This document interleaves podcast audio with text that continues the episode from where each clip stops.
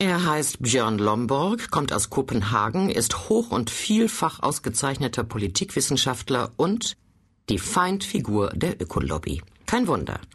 Der Mann will die Welt besser machen, findet aber dabei zum Beispiel die heilige Kuh des Klimaschutzes als nachrangiges Ziel.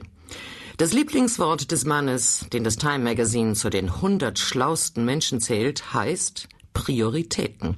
Also Probleme lösen, die jetzt und hier lösbar sind. Wie sagt der Volksmund?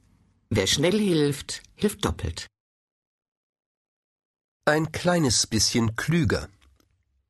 Der dänische Politikwissenschaftler und Ökoschreck Björn Lomborg über Hilfe, die den Namen verdient.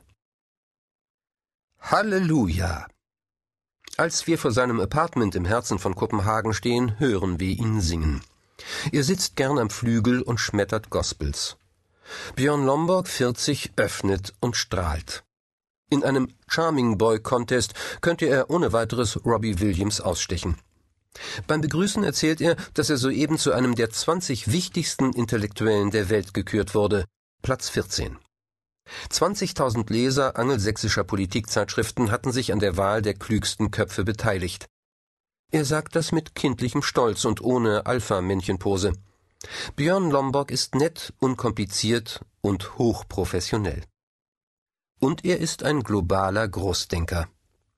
Lomborg wurde bereits vom Time Magazine zu einem der 100 einflussreichsten Menschen der Welt erklärt. Ähnliche Ehrungen erfuhr er von etlichen Zeitschriften und erlesenen Clubs. Als junger Professor lehrte er Politikwissenschaft in Aarhus, leitete später das dänische Environmental Assessment Institute Institut für Umweltfolgenabschätzung und unterrichtet heute als außerordentlicher Professor an der Copenhagen Business School, wenn er nicht gerade auf einer Konferenz, in einem Fernsehstudio oder im Flugzeug sitzt. Ins Licht der Weltöffentlichkeit trat Lomborg im Jahr 2001 mit einem Paukenschlag. Damals erschien sein Buch The Skeptical Environmentalist auf Englisch, deutscher Titel Apokalypse No.